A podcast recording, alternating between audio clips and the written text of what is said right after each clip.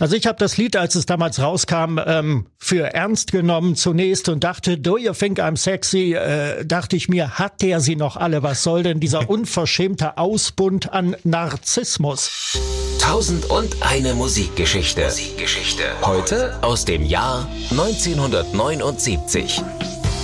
So ist es. Und hier sind sie wieder, die zwei Musikverrückten. Schönen guten Hallo. Tag. Lutz Stolberg ist da, langjähriger Radiojournalist bei verschiedenen Sendern deutschlandweit und eine Koryphäe auf seinem Gebiet, hat ein riesengroßes Musikfachwissen. Schön, dass du da bist. Ich freue mich auch. Ja, und meine Wenigkeit, ich bin Carsten Richter, ich arbeite auch beim Radio und ja, ich liebe genau wie Lutz natürlich auch alles, was mit Musik zu tun hat. Und deswegen wollen wir beide zusammen 1001 Musikgeschichten erzählen. Und wir sind heute im Jahr 1979.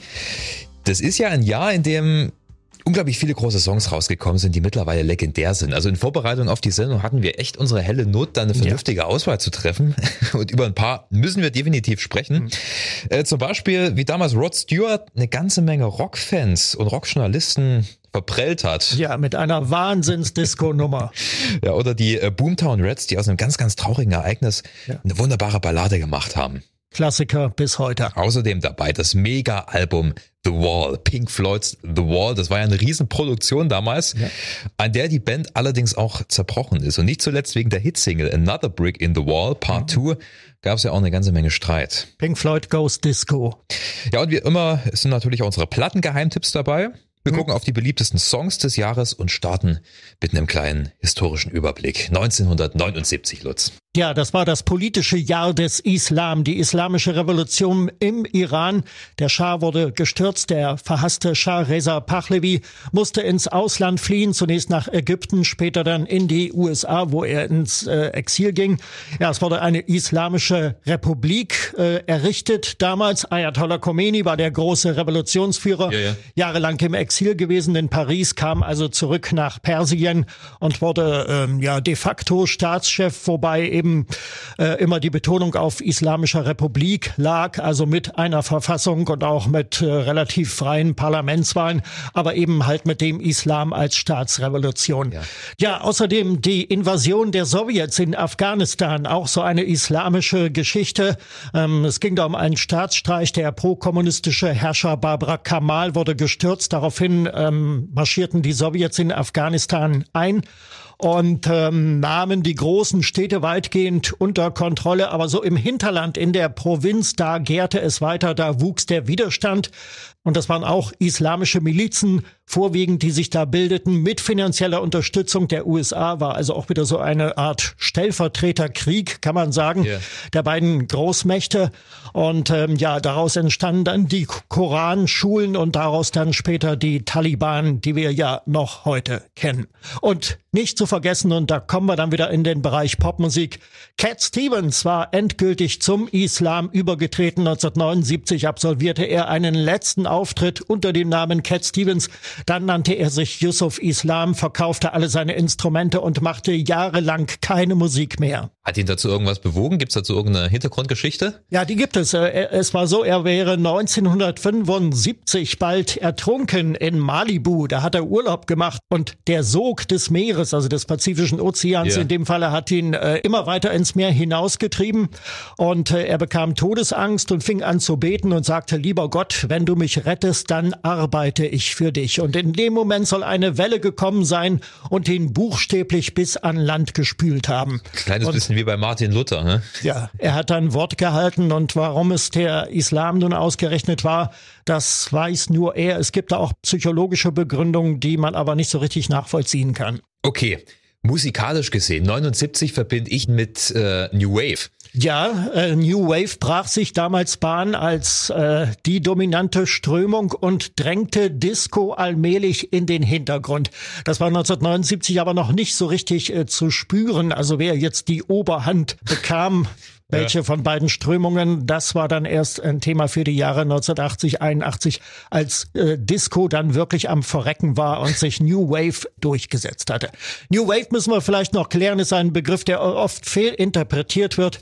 Äh, manche sagen, das sei der Gegenentwurf äh, zum Punk gewesen und sprechen dann eigentlich von Synthie-Pop, äh, New Romantic und so weiter, aber das ist eigentlich falsch. Also New Wave ist eigentlich ein großer Sammelbegriff für unabhängige Produktion und dazu gehört natürlich Punk. Also Punk war eigentlich auch New Wave. Wir schauen uns mal die erfolgreichsten Songs 1979 an. Da merkt man, dass äh, Disco noch lange nicht am Verrecken war. Äh, auf Platz drei M mit Pop Music. Ja, hat alle Welt damals gerätselt. M, M, M, hat das irgendwas mit Boney M zu tun? Ähm, keineswegs. Es handelt sich hier um den britischen Produzenten Robin Scott. Der hat ein One-Hit-Wunder gelandet mit äh, Pop Music, wobei Music hier mit Z äh, geschrieben ist und das ist ein Wortspiel abgewandelt von dem Wort Music, was so viel wie Abfall oder Müll bedeutet. Es ist ein Disco-Titel, aber es ist eigentlich als Parodie gemeint. Ähm, so richtig schön disco-mäßig wird's mit Platz zwei. Gloria Gaynor, I Will Survive. Ja, die Disco-Lady aus Amerika, ähm, die erste farbige Interpretin, die ein Disco-Album 1975 aufgenommen hat und damit ihre Karriere begründete. 1979 hat sie dann nach einer Dürreperiode nachgelegt mit diesem Song, der ursprünglich als Single B-Seite herauskam, als B-Seite von äh, Substitute, aber viele DJs und Radiomoderatoren haben, ähm, als sie die erste Auflage der Single in den Händen hielten, dann lieber die B-Seite gespielt und so setzte sich das allmählich durch und die Plattenfirma ließ dann daraufhin I Will Survive mit der ursprünglichen B-Seite als A-Seite pressen. Das Lied hat sich äh, seitdem etabliert als Hymne der Schwulenbewegung. Das ist ganz interessant, obwohl es eigentlich um was anderes geht. Es geht um eine Frau, die nach dem Ende einer Beziehung einen Nervenzusammenbruch erlitten hatte und sich jetzt aber langsam wiederholt yeah. und sich selbst äh, zuredet, ich werd's überleben, I will survive. Gab übrigens eine deutsche Version von Gitte damals, ich überleb's, hieß die die man sicherlich nicht unbedingt gehört haben muss. Muss oder? man nicht, nein, das war ja damals eine Unart, dass alles, was auf Englisch ein internationaler Erfolg wurde, dann auf Deutsch nachgeplärrt wurde, wenige ja. Wochen später und das war so zuverlässig wie ein nervtötendes Uhrwerk. Auf Platz eins der erfolgreichsten Singles 79 und da sind wir schon bei so einer Mischung aus New Wave und Disco. Genau. Blondie, Heart of Glass. Ja, wurde damals als, als erster amerikanischer New Wave-Titel gefeiert, hatte aber auch sehr viel Disco-Elemente in sich. Yeah. Eigentlich schon 1978 erschien auf dem Blondie-Album Parallel Lines, aber dann als Single ausgekoppelt Anfang 79 und im Frühjahr 79, ich erinnere mich, als ich Jugendweihe hatte, da war das Ding überall auf Platz eins. Platz eins Amerika, Großbritannien und Bundesrepublik Deutschland. Da gab es Fernsehauftritte, unter anderem im ZDF bei Ilja Richter. Heart of Glass war der Welthit damals für ein paar Monate. Ja, und Debbie Harry, ich meine, hat sich natürlich auch gut im Fernsehen verkaufen können. Absolut. Ja, die geklonte Marilyn Monroe als New Wave Ausgabe. Ja. Der Song hat übrigens vorher einen anderen Text. Ne? Das, äh, sie hat gesungen, Once I had a love, it was a gas, soon turned out, it was a pain in the ass. Und ass, Arsch, das, äh, das ging damals noch nicht, das durfte man noch nicht in den kommerziellen Radiostationen singen. Ja, genau. Ist ja ein eigens geschriebener Song von Debbie Harry in Koproduktion mit äh, Chris Steen, ihrem yeah. äh, Gitarristen. Und produziert hat das Ganze ein alter Bekannter, nämlich Mike Chapman. Es gibt ja auch den Mike Chapman Mix. Also wir sehen anhand der Charts, Charts. Disco war damals nach wie vor ein riesengroßes Ding. Und das ist natürlich auch an einem sehr bekannten Musiker damals nicht vorbeigegangen. Tausend und eine Musikgeschichte. Geschichte. Heute aus dem Jahr 1979. Die Rede ist von Rod Stewart, der ja mit mhm. Disco bis dato nicht so wirklich was am Hut hatte, oder?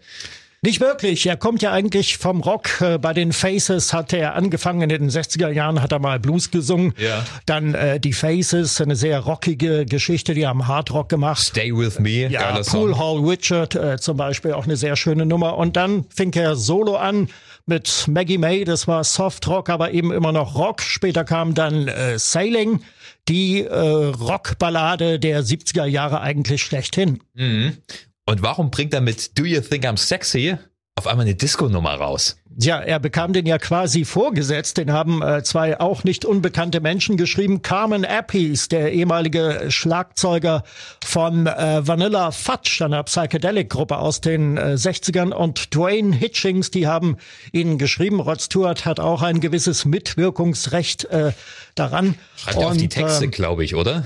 Ja, genau. Und da sind wir eigentlich wieder bei dem Thema Parodie, wie eben schon mit M. Ähm, es geht hier um eine Disco-Parodie. Wobei die Nummer ist wahnsinnig aufgenommen, also mit den Streichern da und das, das zuckt einen wirklich ja. in allen möglichen ja, Gliedern ja. und da will man unbedingt auf die Tanzfläche. Aber äh, der Co-Autor Dwayne Hitchings sagte damals, es war gemeint als Parodie auf die Typen in der Kokain-Lounge der Saturday Night Fever Tage. Ja, na klar. Schön in der Disco, Mann trifft Frau, Frau trifft Mann und äh, mal gucken, wo der Abend noch hinführt. Ja, ja, ja es, es, geht im Prinzip um One-Night-Stands. Also das genau. Lied macht sich lustig über die Oberflächlichkeit von One-Night-Stands. Ja. Äh, darum geht es. Und da war Rod Stewart, der ja diese Macho-Aura äh, verkörperte, natürlich ein Volltreffer als Interpret. Also ich habe auch das Gefühl, es ist schon eine Parodie, aber trotzdem mit einem kommerziellen Hintergedanken, oder? Also wenn du schon sagst, das ist ja auch einwandfrei produziert mit den Streichern und dieser geile Beat. Mhm. Das hat ja was. Es bleibt ja sofort dem Ohr hängen und ist ja auch eine elendslange Nummer. Die geht ja, was weiß ich, fünfeinhalb Minuten oder so. Ja, ja. Also ich habe das Lied, als es damals rauskam, ähm, für ernst genommen zunächst und dachte, do you think I'm sexy? Äh, dachte ich mir, hat der sie noch alle? Was soll denn dieser unverschämte Ausbund an Narzissmus? Ja. Aber wie gesagt, heute verstehe ich das Lied natürlich als das, was es ist, eine Parodie. Aber die Rockfans und die Rockpresse haben ihm das natürlich ein bisschen übel genommen. Ja, die Rockfans natürlich, weil es für sie dann die Abkehr war vom Rock, äh, für ihr Idol, für Rod Stewart. Und äh, ja, ich will sagen, so richtig erholt hat er sich davon ja auch nicht mehr. Das war dann äh, der Beginn einer sehr kommerziellen Phase für Rod Stewart. Und das ging ja dann hin bis zu seichten Popschlagern, die er dann so Ende der 80er, Anfang der 90er gemacht hat, Motown-Song und so yeah. weiter. Das ist eine sehr schöne Nummer, eine für sich, aber äh, es hat nicht mehr viel mit Rock zu tun. Aber für sein Geldbeutel war es wahrscheinlich nicht ganz verkehrt. 1979 gab es ja auch noch eine Reihe weiterer Erfolgssongs, ähm, zum Beispiel einen, der auch nicht wirklich typisch ist für ihren Interpreten. Und zwar waren das die Boomtown Reds mit mhm. I Don't Like Mondays. Die kommen ja eigentlich auch eher aus der Punk- und New Wave-Ecke. Ja, Genau. Was äh, diesen kunstvollen Song äh, angeht, der heute natürlich ein Klassiker ist, äh, unbestritten. Das war auch eher untypisch für die Boomtown Reds mit diesem Klavierwirbel da am Anfang. Ja. Ähm, sehr toll gemacht, hat ja auch eine sehr eingängige Melodie und hat ein furchtbares Thema zum Inhalt nämlich den Amoklauf der Brenda Spencer, einer 16-jährigen Schülerin, die in San Diego, Kalifornien, vom äh, Fenster ihrer Wohnung oder der elterlichen Wohnung aus mit dem Gewehr ihres Papas auf den benachbarten Schulhof zielte und dabei zwei Menschen tötete und mehrere verletzte. Und als Tatmotiv gab sie an I don't like Mondays, ich mag keine Montage. Weißt du übrigens, wie Bob Geldof, also der Sänger von den Boomtown Reds, auf äh, dieses Thema gestoßen ist? Also so viel ich weiß, war er bei einem Radiointerview yeah. und da kam irgendwie aus dem Fernschreiber kam die Meldung. Telefax hatten die damals. Telefax, ich, genau. Darauf bezieht sich auch die äh, Textzeile äh, Telex Machine is kept so clean. Genau. Also der Song ist nicht etwa ein vertontes Protokoll der Kriminalpolizei, sondern es ist die ganz persönliche Sichtweise von Bob Geldof. Ja, also er hat später mal gemeint, er hätte so einen richtig amerikanischen Medienmoment erlebt. Äh, statt dass die Journalisten alle betroffen waren, ging es denn bloß um die Quote. Die haben ja die Amokläuferin während ihrer Tat noch angerufen und befragt und interviewt und alles. Ja? Äh, Gibt es sonst noch was zu sagen zu I Don't Like Mondays? Ja, vielleicht, äh, dass es unglaublich erfolgreich war und dass es äh, in Großbritannien wochenlang die Nummer eins war. Komischerweise in den USA selbst hat das Lied überhaupt nicht gezündet. Ja, ich kann mich entsinnen, damals im Hessischen Rundfunk HR3 der Servicewelle gab es damals äh, so eine Rubrik Dampf aus der Gerüchteküche und da geisterte die Meldung rum, dass also die damalige Lebensgefährtin von äh, Rod Stewart, weiß Gott, keine unattraktive Frau, gesagt hat, falls ähm, I Don't Like Mondays von den Boomtown Reds nicht mehr die Nummer eins wird in den USA, wolle sie nackt den Sunset Strip hinuntergehen in Los Angeles, worauf dann der HR3-Moderator suffisant kommentierte, na bei diesen Aussichten dürfte kaum noch jemand die Platte kaufen. Aber sie hat es wahrscheinlich nie getan, oder? Sie hat es nicht getan, obwohl sie hätte eigentlich müssen. Wir haben noch eine weitere große Ballade und zwar Art Garfunkel mit Bright Eyes. Ja, das Lied, das mich äh, genervt hat. Ich muss das äh, so eingestehen. Ich mochte das äh, überhaupt nicht, diese weich Das ist, das ist schön, dass du das Ballade. sagst. Mir geht's genauso. Ja, es war ja auch damals wochenlang die Nummer war glaube ich der Sommerhit in Großbritannien damals Ja, okay. im Sommer 79, während in Deutschland äh, Peter Maffay mit So bist du wochenlang die Eins belegte. Ja. Und ähm, ja, es ist äh, Filmmusik aus dem Film Watership Down. Das ist ein ähm, Kaninchen-Cartoon. Es Unten geht am Fluss, ja, äh, den unten deutschen am Titel Fluss, kennt man genau. ja. Und es geht um arme, gebeutete und gejagte Kaninchen im Kampf gegen die Bestie Mensch. Und der Song äh, sollte ja vom Tod handeln, ohne zu deprimierend zu sein, oder? Ja, ist richtig. Es ist eine Komposition übrigens von Mike Batt, der als Producer und als Autor viel erfolgreicher war als Interpret seiner eigenen Songs. Es gibt ein paar ganz gute Lieder von ihm. Ride to Agadir kennt, glaube ich, jeder von Mike Batt oder Love Makes You Crazy. Und eben halt diesen ähm, Bright Eyes, den hat er geschrieben und auch produziert. Art Garfunkel war ja kein oder ist ja kein grandioser Komponist, hat, glaube ich, kaum Lieder selber geschrieben, hat bei Simon Garfunkel ein paar Ideen eingebracht, aber mehr auch nicht. Und ähm, ja, dafür ist er ein umso begnadeter Interpret. Ja. Aber wie gesagt, mich hat das Lied genervt. Ich finde, es passt perfekt zu ihm. Das ist ja der gleiche Fall wie bei ähm, Bridge over Troubled Water. Das geht ja in die gleiche Richtung. Ne? So eine Ballade, die sich langsam aufbaut, dann kann er schön pathetisch singen. Er hat die Stimme dafür. Aber Ja. ich mag den Song auch nicht, weil für mich ist das so ein typischer Trickfilm-Song. Mhm. Ich weiß, ich werde jetzt viele Disney-Fans ähm, richtig schön beleidigen, aber ich mag halt einfach keine Trickfilmmusik. Das war auch keine Ah, ja. Mhm. Disney-Produktion, aber das geht für mich alles so in die gleiche Richtung. Wenn in Trickfilm gesungen wird, dann schalte ich ab. Dann habe ich auch schon als Kind immer die VHS-Kassette weitergespult, weil es ist mir einfach zu kitschig. Mhm, Ja, wobei der Song im Film ja noch ein bisschen anders klingt. Da ist, so. liegt ja so ein bisschen Echo, so ein bisschen Hall unter der Stimme Ja. und und äh, auch hiervon gab es eine deutsche Version. Äh, ich habe Oh nur noch den wirklich? Refrain im, Ke- im Kopf. Äh, wie du wollte ich leben, also wie du wollte ich leben. Hat eine Frau gesungen. Ich glaube, es war nicht schon wieder Gitte. Ich komme im Moment nicht drauf. Dazu äh, kein Kommentar. Kommen wir lieber zu einem richtigen Kracher, zu so einem richtig großen Überalbum schlechthin. 1979 haben Pink Floyd nämlich was ganz Großes abgeliefert. Tausend und eine Musikgeschichte. Geschichte. Heute aus dem Jahr 1979. An Pink Floyd kommen wir einfach nicht vorbei. In diesem Podcast sowieso nicht, weil Lutz und ich riesengroße Floyd-Fans sind. Ja. Und in der Musikgeschichte natürlich auch nicht. Also extrem einflussreiche Band. 73 mit Dark Side of the Moon hatten sie ihren Durchbruch. Äh, danach zwei wunderbare Konzeptalben, Wish You Were Here und Animals und dann 1979 im November die Pink Floyd Platte und zwar The Wall. Ja, veröffentlicht am 30. November. Das heißt, die hat also 1979 noch gar nicht so richtig gewirkt. Ja. Mit ihrem komplexen Inhalt und äh, diesen bombastischen Sounds. Das Ja. hat man erst 1980 so richtig äh, entdeckt, als dann auch die Live-Umsetzung auf der Bühne erfolgte. Aber was man natürlich sehr wohl wahrgenommen hat, das war die Hitsingle Another Brick in the Wall. Die ist auch vor dem Album schon erschienen Ja. und hat die Charts gestürmt. Ich verstand damals zunächst gar nicht so richtig, warum. Lass uns mal ganz kurz auf den Inhalt des Albums eingehen. Es geht um den Rockmusiker Pink. Da gibt's viele biografische ähm, Parallelen, vor allem zu Roger Waters, Bassist und Sänger von Pink Floyd, der ja damals ja immer mehr das Ruder an sich gerissen hat, fast alle Songs im Alleingang geschrieben hat. Ähm, und dieser Pink ähm, hat diverse Probleme, große Probleme, an denen er dann zu scheitern droht und eine Mauer um sich errichtet. Genau, das fängt also an mit dem Verlust des Vaters, der im äh, Zweiten Weltkrieg äh, gefallen ist, dann eine übermäßige Liebe durch die Mutter, durch die eigene Mutter erfährt und äh, dadurch einen Frauenkomplex entwickelt und ähm, ja, und die Enttäuschung des Lebens, äh, von denen dann weitere hinzukommen sollten, ähm, die wirken jede für sich wie ein Stein, also wie ein Ziegelstein, äh, aus denen sich dann allmählich eine große Mauer herausbildet. The Wall, also die Mauer, die die Hauptfigur Pink von anderen Menschen Ja. vom emotionalen Leben äh, der Gesellschaft äh, abtrennt und in die Isolation treibt. Erstmalig haben sie nicht in Großbritannien aufgenommen, zumindest nicht ein Großteil des Albums, weil sie waren mehr oder weniger steuerflüchtig. Ja, genau. Eine äh, immense Nachzahlung an das Finanzamt war äh, fällig geworden und ähm,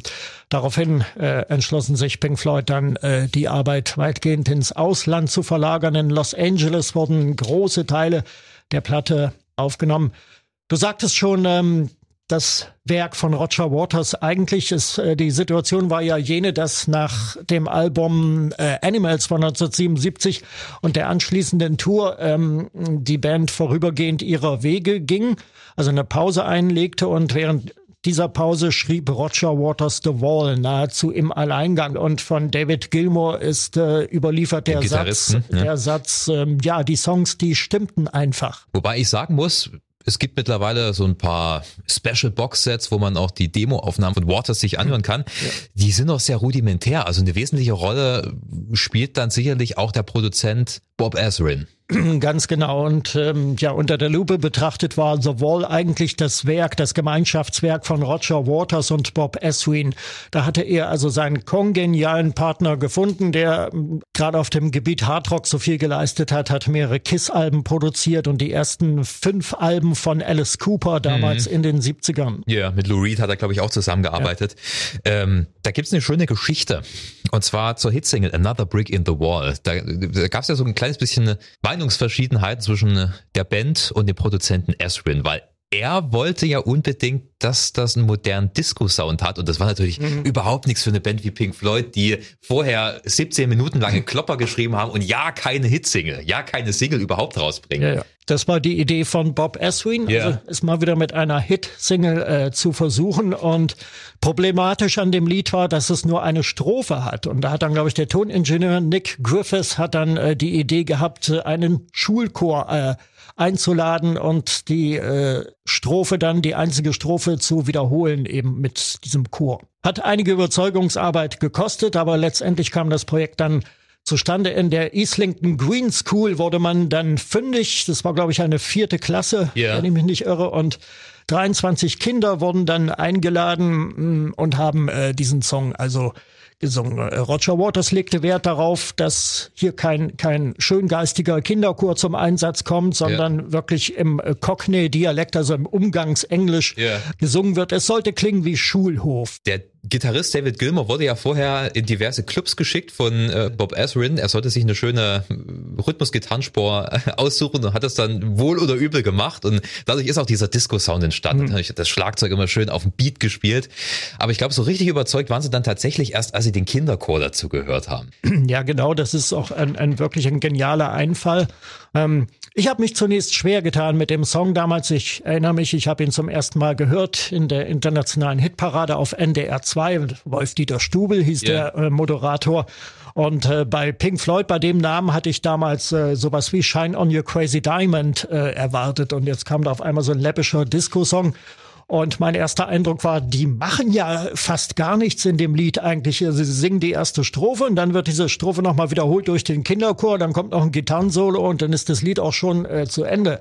Und das Ganze trägt dann die, äh, das Etikett Pink Floyd. Und was soll das eigentlich? Aber als ich dann später ähm, mich mit dem Inhalt da auseinandergesetzt habe, da habe ich das dann doch äh, anders gesehen. Und der Disco-Rhythmus war ja letztendlich auch ähm, gerechtfertigt, weil ja die Sprache der Kinder, also auch die musikalische Sprache, gefunden werden sollte. Und Disco war eben halt damals ja. der bestimmende Trend. Also lag es nahe, diesen Song auch äh, in dieser Machart ja. zu produzieren. Und die Melodie, die Gesangsmelodie, die taucht ja auch während des ganzen Albums immer wieder als Thema auf. Also manchmal auch von Gitarren gespielt. Dieses ja. da, da, da, da, da, da, da. Das bleibt schon hängen. Ja, es das gibt ja so drei Teile. Also Another Brick in the Wall Part 1, Part 2 und dann Part 3. Ja, alles sehr unterschiedlich unterschiedlich klingen, genau. Der Song an sich hat ja dann noch für ziemlich viel Wirbel gesorgt. Der zuständige Musiklehrer, der sich um den Kinderchor gekümmert hat, der ist danach gefeuert worden. Ja, da hat's richtig Ärger gegeben. We don't need no education. Also wir brauchen keine Bildung. Das ist eine Textzeile, die die Schulleitung nicht so witzig fand. Und ich glaube, das ging sogar bis hoch zur ähm, britischen Premierministerin Margaret Thatcher. Äh, die eiserne Lady, wie sie verschrien war, auch eine sehr konservative Frau, die ähm, muss diesen Song auch gehasst haben. Dabei geht's ja nicht mal um Bildungsverweigerung. Ja, das äh, muss man alles im Kontext des Albums sehen. Aber naja, ein großer Hit ist es ja trotzdem geworden, genau wie das ganze Album. Aber Pink Floyd sind daran mehr oder weniger zerbrochen. Ja, und da war Mr. Waters wiederum nicht ganz schuldlos, ähm, weil ähm, das ja sein Projekt war, das er da durchgepeitscht hat, auf mhm. jeden Fall. Und äh, dran glauben musste der Keyboarder Rick White. Der ist also regelrecht rausgemobbt worden durch Roger Waters. Es gibt äh, mehrere Theorien als Motiv dafür. Also manche sagen, die Beiträge von Rick White haben Roger Waters einfach nicht genügt, die er geleistet hat dabei. Dann gibt es eine zweite Theorie, die besagte, Rick White habe während der Aufnahmen zu viel Kokain genommen. Ich weiß gar nicht, ob Mr. White überhaupt äh, Koks äh, genommen hat, aber zumindest äh, existiert das äh, als man mhm. kann es nachlesen in der Pink Floyd Biografie von Nicolas Schaffner. Yeah. Da wird also so argumentiert. Auf jeden Fall wurde Rick White aus der Band geekelt wobei er dann später bei der Live-Tournee mitgewirkt hat, als Gastmusiker, ja. paradoxerweise. Und äh, weil das Werk ja Unsummen verschlungen hat, also diese gigantische Bühnenshow und die äh, Band zunächst draufzahlen musste, um das überhaupt realisieren zu können, war Rick White der Einzige, der mit Gewinn aus der ganzen Sache hervorgegangen ja. ist, weil er ja ein Honorar bezogen hat. Aber The Wall hat unheimlich gewirkt, damals, wie gesagt, so richtig eigentlich erst 1980. Yeah. Songs daraus äh, liefen auf allen möglichen Radiostationen. Also wenn man sich am Tag oder am Abend irgendwie so durch UKW oder auch gerne durch Mittelwelle gekoppelt hat. Ich habe dann irgendwann mal Radio Moskau gehört auf Mittelwelle. Da wurde das Album dann auch äh, vorgestellt. Äh, das war schon interessant. Also es war schon ein, ein sehr bedeutendes, sehr bewegendes Album und ja, es gibt über es ist zum, äh, zum Teil sehr sensible Musik, manchmal auch mit wagnerianischem Pomp und yeah. äh, dann ähm, zum grandiosen Finale The Trial, äh, also wo Pink dann, der nun völlig isoliert ist, im Kopf quasi mit sich selbst abrechnet und so eine Art Selbsttherapie führt, in deren Folge dann die Mauer einstürzt. Ähm, das ist mit den herkömmlichen Mitteln der Rockmusik äh, gar nicht mehr zu interpretieren. Das grenzt dann musikalisch eigentlich schon an Brecht-Theater, was da stattfindet. Dieser Sprechgesang mhm, ja, ja. Ja, von Roger Waters, das ist schon das ist schon was, es auf jeden Fall. Eine beachtliche Leistung, definitiv. Und dann am Ende stürzt die Mauer ein und alles endet mit einem großen Knall. Genau wie diese Podcast. Ach, ach nee, Quatsch, wir haben ja noch was. Ein, was haben wir noch? Tausend und eine Musikgeschichte. Geschichte. Heute aus dem Jahr 1979. Lutz, unsere Plattengeheimtipps. Ich hätte es fast vergessen. Ja, also für mich ist es ähm, Angel Station, das war die sechste Platte von Manfred Mann's Earth Band, ein sehr schönes Album damals, das auch groß gefeiert wurde. Wunderschöne Keyboard-Passagen gespielt vom Meister selbst, yeah. von Manfred Mann. Chris Thompson, der Sänger mit der markanten rauen Stimme in Hochform. You Angel You ist das Glanzstück auf dem Album. Eine Bob Dylan Coverversion, mal wieder, wie so oft. Und Manfred Mann hat da was ganz Eigenes draus gemacht. Außerdem vier Eigenkompositionen von Manfred Mann auf der Platte. Auch das ist ungewöhnlich, denn mit besonderer Vorliebe hat Manfred Mann ja immer gecovert. Äh, bei mir ist es The Clash, London Calling. Ähm, eigentlich auch ein Klassiker, weniger ein Geheimtipp. The Clash waren ja immer mehr als eine Punkband in den Anfangstagen vielleicht nicht so, äh, sind wie jede andere Punkband auch gestartet und hatten diesen rohen, britischen, derben Punk-Sound, aber auf London Calling haben sie sich dann weiterentwickelt. Ja, klar, die Punk-Energie ist noch da, wenn man an den Titeltrack denkt zum Beispiel, aber äh, es gibt genauso Rock'n'Roll-Stücke, Rockabilly, Ska, Reggae, da haben sie sich wirklich einer musikalischen Bandbreite geöffnet und das ging ja dann auch noch weiter mit dem Nachfolgealbum Sandinista. Also man sieht, die Jungs waren echt gute Songwriter, die haben simple, aber trotzdem sehr, sehr einfallsreiche äh, Songs geschrieben mit guten Hooklines. Große Platte, London Calling von The Clash. 1001 Musikgeschichten. Heute aus dem Jahr 1979. Und damit sind wir durch, lieber Lutz. Ja, hat großen Spaß gemacht wieder. Dankeschön. Ja, ich auch. Wir könnten natürlich noch äh, tausend Sachen mehr erzählen. Ja. Ich, ich merke jetzt schon, wie, Vielleicht machen wir noch mal eine Folge irgendwann viele Stories unter den Nägeln brennen. Aber ja, klar, gerne. Falls ihr irgendwelche Vorschläge, Ideen, Anregungen habt, äh, guckt einfach mal auf rsasachsen.de. Meldet euch gerne äh, bei uns. Vielleicht haben wir auch total Mist erzählt. Vielleicht stimmt auch irgendwas hier überhaupt nicht äh, und es muss richtig gestellt werden. Also einfach mal Bescheid sagen. Bis dahin, wir hören uns in der nächsten Folge, in welchem Musikjahr das auch immer sein sollte.